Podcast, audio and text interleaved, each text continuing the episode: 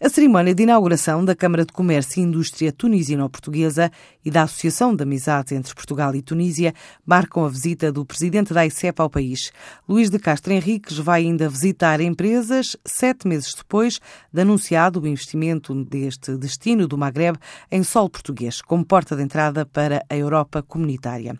O comércio bilateral tem vindo sempre a crescer. No último ano registrou um aumento de 15%, rondou os 80 milhões de euros no primeiro semestre Portugal tem 470 empresas a exportarem para a Tunísia, um mercado que em 2016 foi o cliente número 30 do nosso país, subiu seis posições face ao ano anterior.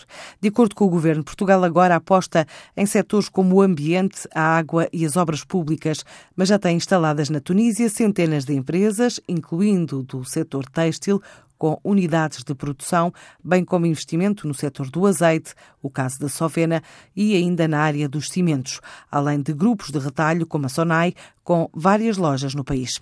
Mesmo assim, os textos nacionais registraram uma quebra nas vendas para a Tunísia.